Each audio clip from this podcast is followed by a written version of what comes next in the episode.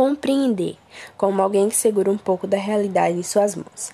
Esse é um trecho muito interessante do livro As Marchas do Sentir, a mídia e a compreensão do outro. Nesse podcast vai ser abordada a compreensão e resumo sobre o livro citado. Vamos nessa?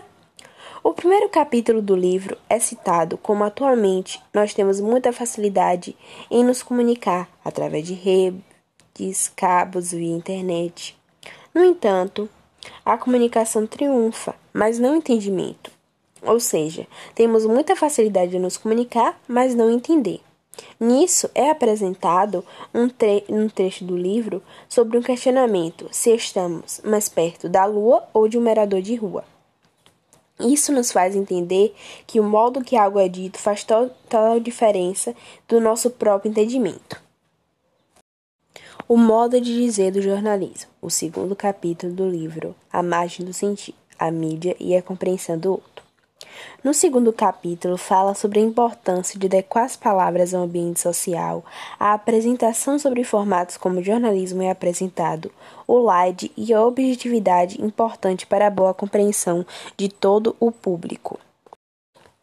Atrás dos números e dos espelhos, terceiro capítulo do livro As Margens do Sentir, a mídia e a compreensão do outro. Neste capítulo é abordado sobre como, atrás dos números e estatísticas, existem pessoas, e através disso entramos em contato com essas pessoas de alguma forma, e também nos lembra que tem sempre alguém por trás de todo o material jornalístico e que, mesmo fazendo seis perguntas do slide, o jornalista sempre acaba dando seu ponto de vista, modificando o texto final. Apresentando o fato que o jornalista sempre tem que ouvir várias opiniões diante da situação para construir a matéria final. Além disso, é também falado sobre a objetividade impossível, pois nosso mundo não possui somente acontecimentos simples, mas sim também realidades complexas ou seja, além das interpretações da realidade, e com isso começou a surgir o jornalismo que explorava a sensibilidade, o novo jornalismo. Para esse novo jornalismo, o texto não deveria apenas informar, mas fazer isso enquanto envolve ao público.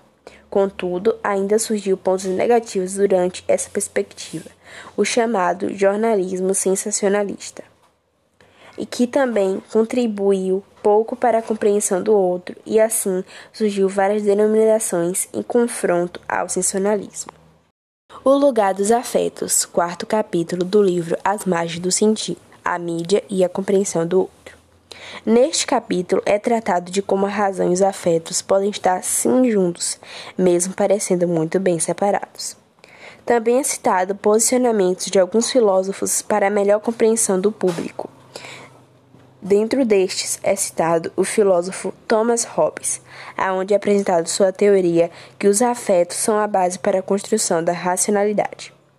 No final do capítulo também é citado a sociedade de um circuito de afetos, apresentado pelo filósofo brasileiro Vladimir Safton.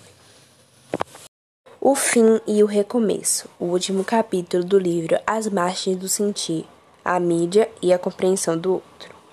O livro se finaliza falando resumidamente o que no livro foi tratado e falando da importância de modificar nossos olhos sobre os afetos que formam o mundo, e permitindo também transformar a compreensão dos outros como a de nós mesmos, e transformar palavras como pontes que conduzem ao conhecimento. Bom, pessoal, encerramos. Esse foi o nosso podcast sobre o livro As Margens do Sentir, a Mídia e a Compreensão do Outro. Espero que vocês tenham gostado.